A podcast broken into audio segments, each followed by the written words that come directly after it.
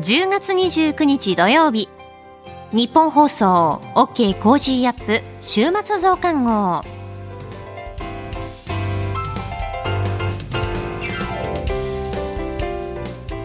日本放送アナウンサーの新業一華です。OK コージーアップ週末増刊号。今週の放送でセレクトした聞きどころ今後のニュースの予定を紹介していくプログラムです。今週もお付き合いください。さあ今週取り上げたニュース振り返っていきましょう中国共産党大会が閉幕、習近平氏3期目の最高指導部が発足。イギリスの新首相、スナク元財務省へ。山際経済再生担当大臣辞任、後任に後藤前厚生労働大臣が就任。野田元総理が安倍元総理の追悼演説。アメリカ、イギリスの首脳初の電話会談。日米韓の外務次官協議北朝鮮への抑止力強化で一致。政府総合経済対策補正29兆1000億円。中国共産党の党規約、台湾独立に断固反対という表現を追加。こういったニュースを取り上げました。さて、今週の聞きどころです。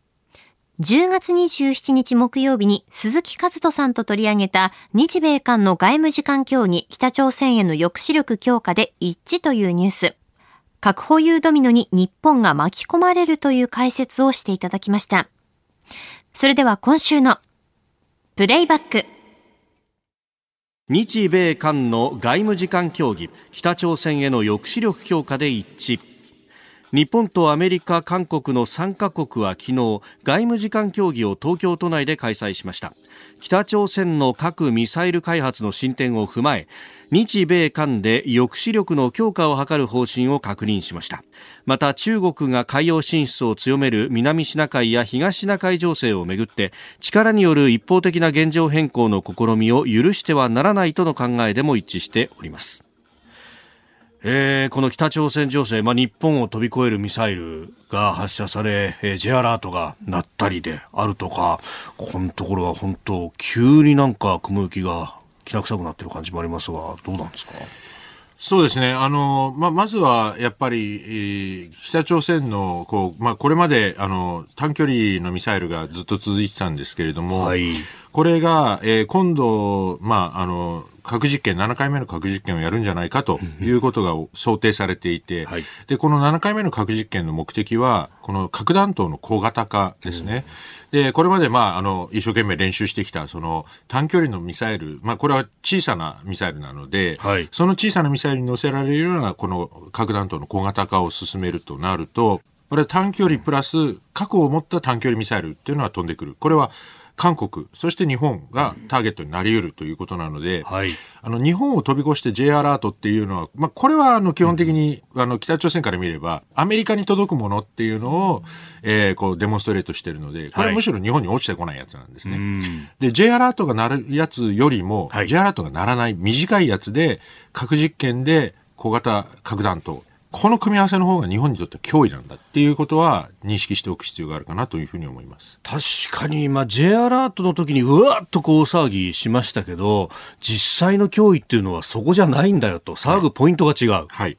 と思いますね。あの、騒ぐポイントっていうのは、まあもちろん、あの、北朝鮮がアメリカに向けて、こう、届くようなミサイルを持つことになれば、それはそれで、あの、まあアメリカと北朝鮮の間の緊張が高まりますので、それはそれで問題なんですが、えええ、直接日本を攻撃しうるミサイルっていうのはもっと短い射程のものなので、で、今は核弾頭がどうしても技術的に大きいものしか作れないので、大きなロケットになるから、えー、基本的にあの日本に向けて撃つロケットにはの、ロケットというかミサイルには、えー、核弾頭は乗らないんじゃないかというふうに見られているんですが、小型化すると、それも自由にあの選択できるようになっていくので、えーこうなると、あの、北朝鮮の脅威っていうのは一気に増してくると。いうふうに考えた方がいいと思います。で、そのミサイルが、まあ、日本や韓国を狙ってくるってことになると、この日米韓の協議っていうのもとても大事になってくるわけですね。まさに今、特にあの、韓国が、まあ、新しい、あの、ユン政権、ね、政権になって、はい、で、あの、これまでのムンジェイン政権はどちらかというと南北融和っていう形で、えー、北朝鮮とのこの、まあ、対話による平和を目指したわけですが、もうそれは、まあ、基本的に無理だと。いうところから、このユン政権では、えー、どちらかというと、こう、対立的な、まあ、抑止の方向に向かってきていると。はい。で抑止をするためには何をすべきかということで、今、韓国の中で話題になっているのは、核保有の問題で。ほう。だから、いやまあ、まあ、北朝鮮が核を持っているということは、はい、で、しかも小型化が進んで韓国を狙うことになれば、韓国も抑止力として核を持つべきじゃないかという議論は出てきてますね。もちろん、あの、すぐにそんなことができるわけはありませんし、はい、あの、えー、そういう話にもならないので、今、第一段階として、アメリカの核を韓国、まあ、朝鮮半島に、はい、あの配備するっていうところから言って、まあ、いわゆるあの核共有とかニュークリアシェアリングって言われるような、えー、そういうような話もあの一つの選択肢としてあるんじゃないかと。まあ、こういうような議論が、まあ、まだ議論の段階ですけど、そういうような話が出てきていると。で、これはやっぱりすごく我々も考えなきゃいけないことであって、まあ、いわゆるこう、北朝鮮が核兵器を持つことによって、核のドミノですね、うん、要するに周辺諸国が核を持つことになる。で、当然韓国が持つようになったら次は日本じゃないかみたいな、えー、そういう話も出てくるわけですね。うん、我々の感覚としては核を持つなんていうのは考えられない話なんですけど、はい、世界からは次は日本が核を持つんじゃないかっていうようなこう疑惑というか予想される行動になってくるので、そうなってくると、日米韓でちゃんとここで、はい、あの、北朝鮮の核に対して抑止をすると。で、その中で、同時に韓国や日本の核保有っていうのを食い止めなきゃいけないっていうのも、これもアメリカの考え方になってくるので。アメリカの思惑としてはそう考える。はい。だから、なおのことアメリカもこの北朝鮮問題にコミットするという、こういう、あの、なんていうか循環が起きてるんだろうなというふうに思います。仮に韓国が核を持ってということになると、あれじゃあ狙えるのは日本だけだなっていうふうに発想としてはなってくるわけですね、北朝鮮からすると。そうですね。そういうふうに、あの、北朝鮮は考えるだろうから、だから日本も核武装するんじゃないかみたいな、そういうふうにみんな、あの、連想ゲームをしてるわけです。で、その連想ゲームの結果、はい、あの、日本が本当に核を持つんじゃないかっていう疑いがどんどん、まあ、はい、まあ、勝手にそういう想像が強まっていくと、日本は、まあ、本当は核持つ気もないのに、はい、あの、日本は核持つんじゃないかっていうことで、言われのないこの非難を受けたりとか、うんうん、言われのない圧力を受けたりすることになるので、そういうことも想定しておかなければいけないということがあると思います。えー、なるほど。えー、前半戦で、まあ、日米韓のね、外務次官協議の話から、まあ、この東アジアで起きるというふうに、まあ、諸外国からするとそういう見方もされがちな核ドミノ、核保有ドミノについてのお話がありましたけれども、これ、日本がそうやって狙われるかもしれないから核持つかもしれないよねっていうふうに見られている。でも、日本国内の議論でそんなことは出てきていない。で、これ、えじゃあお前たちは座して死を待つのかみたいなことを言われたときにどう返すのか。これ、あの、それこそこの間、冒険の防衛研究所の、高橋杉雄さんが、いや、我々はそういうリアリズムの中で15年以上ずっと議論してきましたって話をされてましたけども、ようやく何か、こう、世の中が追いつきつつあるって、鈴木さん、そういう感じですか？そうですね。あの、まだそれでもやっぱりこう、あの、まあ、それこそ高橋杉雄さんが、ええ、あの、おっしゃってたように、まだまだやっぱり、こう、メディアですとか、はい、この世間では、この安全保障上のリアリズムっていうのの、こう、まあ、リアリティのない状態で、こう、議論が進む傾向がやっぱりあります。し、それは、あの、まあ、国会のレベルでも、まあ、政府のレベルでもそうだと思うんですけど、まあ、ちょうどこの年末に、あの、国家安全保障戦略が書き換えられるということにもなってますし、そういったリアリズムが少しでもこう反映されて、で、その、まあ、その文章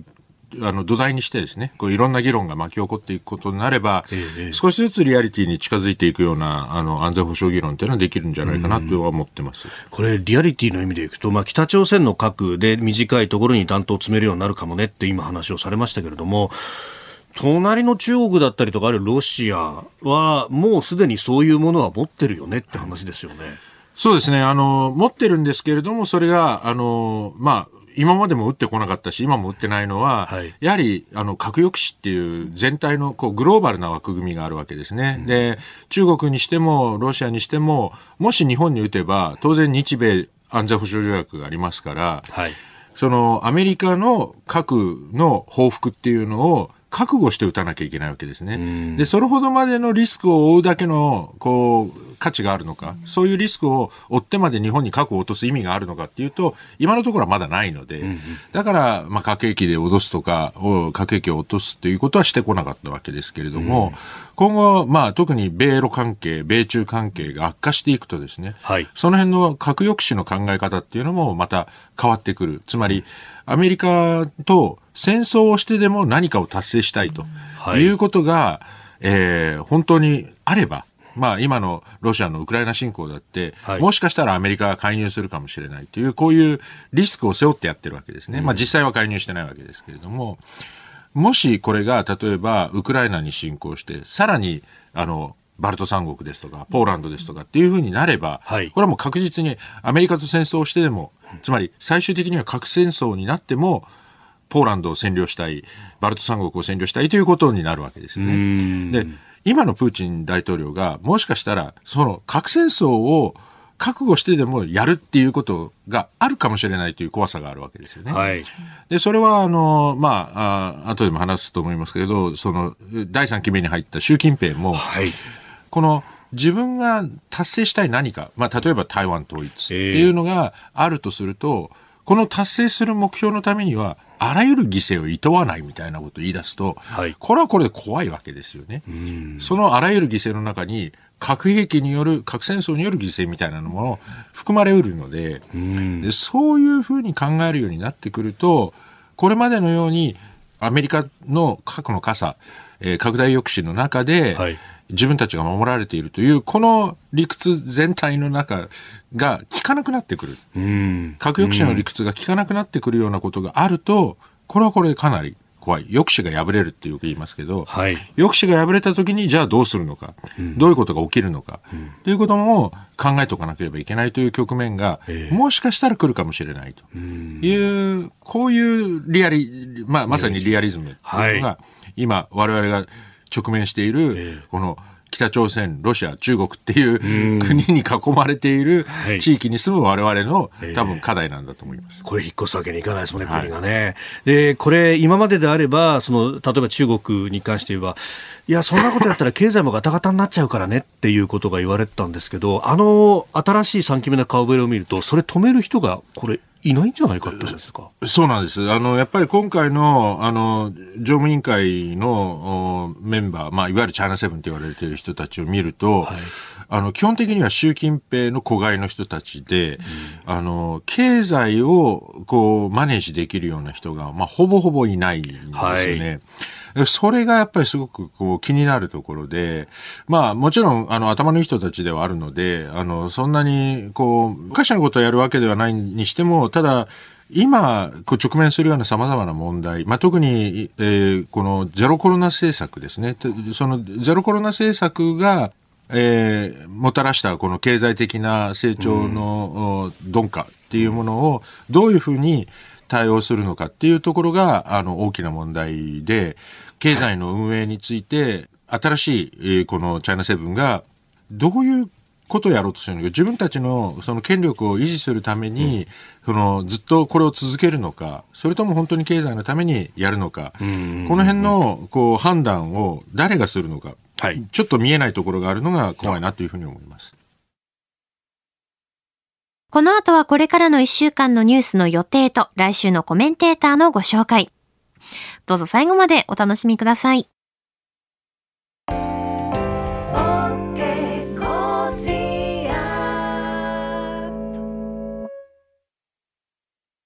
自分よし、相手よし、第三者よし。この三方よしの考え方は、より良い人生を築くための重要な指針です。モラロジー道徳教育財団は、ビジネスリーダーのための経営誌、月刊三方よし経営を発刊。人づくり SDGs に取り組む企業の皆さんにおすすめの一冊です。お問い合わせいただいた方全員に月刊三方よし経営の見本誌、さらに小冊子心に残る話ベストセレクションを漏れなくプレゼントしています。詳しくはニッポン放送のホームページ内のバナーをクリック。創立96年、道徳で人と社会を幸せに。公益財団法人モラロジー道徳教育財団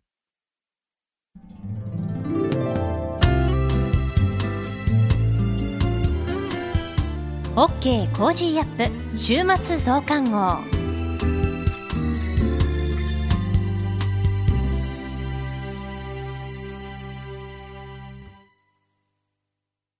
ニッポン放送アナウンサーの新行市佳がお送りしています。OK コージーアップ週末増刊号。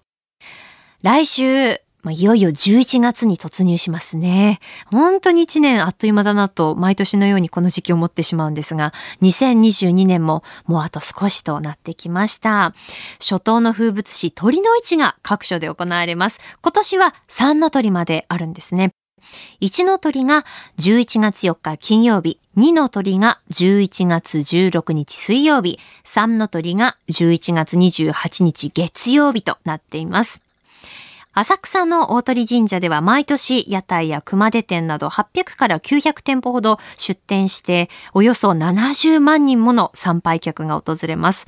新型コロナ対策として混雑時は入場制限を実施することもあるそうなんですけれども縁起物店や露店も出るんだそうです。新宿の花園神社も座って食べることはできないそうなんですが、境内に飾り熊手店や飲食の屋台が出店します。東京都府中市にある大国玉神社。こちらも境内に飾り熊手店や飲食の屋台が出店するということで、賑わいそうですね。あの、私もですね、以前は鳥の市、あの、毎年行っていたんですけれども、最近ちょっと行けていなくてですね、あの、携帯で最後に鳥の市に行ったのいつだったかなと思って、えー、さっきちょっと確認していたら、2019年に、えー、浅草の大鳥神社に行って以降、鳥の市行けていなかったんですよね。今年こそ行きたいなと思います。まあ、ちょっとコロナの影響だったりとか、年末バタバタするというのがこの数年、あの、続いていて、なかなか行けてなかったんですけど、今年こそ久しぶりに行ってですね、あの、また、あの、今飾っている熊手よりもちょっとまたちょっとまたあの大きな熊手を、えー、お迎えして飾ることができたらなと思います。ただあの朝晩冷えるようになってきましたので、えー、鳥の市、えー、お出かけの際は、まあ、感染対策もありますけれども防寒対策もしっかりして風邪ひかないように、えー、楽しんできてくださいね。さあ続いてはこれからのニュースの予定を紹介します。10月30日日曜日、福島県知事選投開票。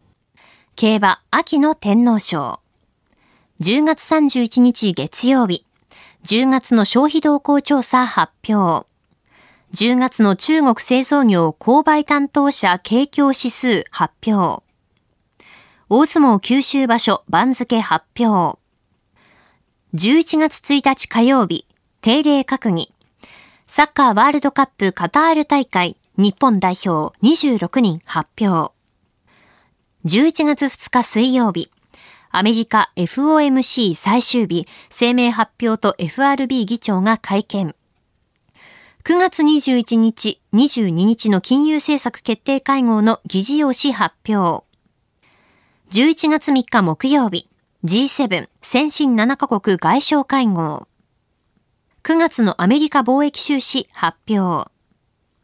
11月4日金曜日、定例閣議。小池知事定例会見。10月のアメリカ雇用統計発表。11月5日土曜日。COP27 国連気候変動枠組条約締約国会議エジプトで開催。全日本大学駅伝。続いては来週のコメンテーターのラインナップをご紹介します。10月31日月曜日、慶応義塾大学教授で国際政治学者の神保健さん。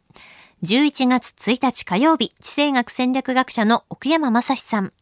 2日水曜日、ジャーナリストの佐々木俊直さん。3日木曜日、明治大学教授で経済学者の飯田康之さん。4日金曜日、外交評論家で内閣官房参与の宮家邦彦さん。コメンテーターの皆さんは6時台からの登場、ニュース解説をしていただきます。飯田浩司の OK Cozy up、ぜひお聞きください。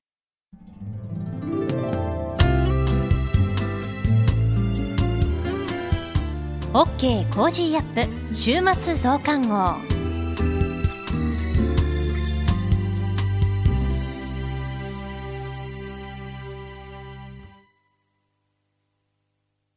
道徳って何だろう？思いやりって必要なの？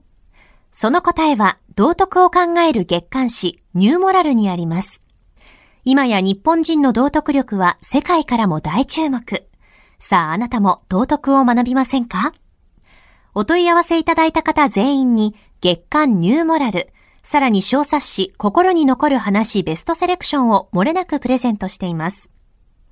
月刊ニューモラルは創刊50年。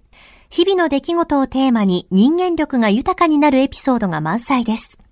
詳しくは日本放送ホームページ内のバナーをクリック。道徳で人と社会を幸せに。公益財団法人、モラロジー道徳教育財団。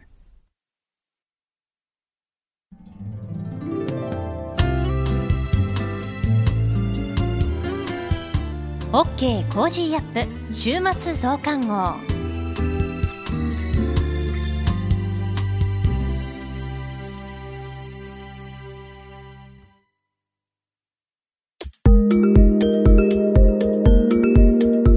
あな。たと一緒に作るニュース番組、ニッポン放送飯田浩司の OK Cozy up。平日月曜日から金曜日朝6時から8時までの生放送でお届けしています。ぜひ FM 放送、AM 放送はもちろん、ラジコやラジコのタイムフリーでもお楽しみください。OK コージーアップ週末増刊号。ここまでのお相手は、ニッポン放送アナウンサーの新行市佳でした。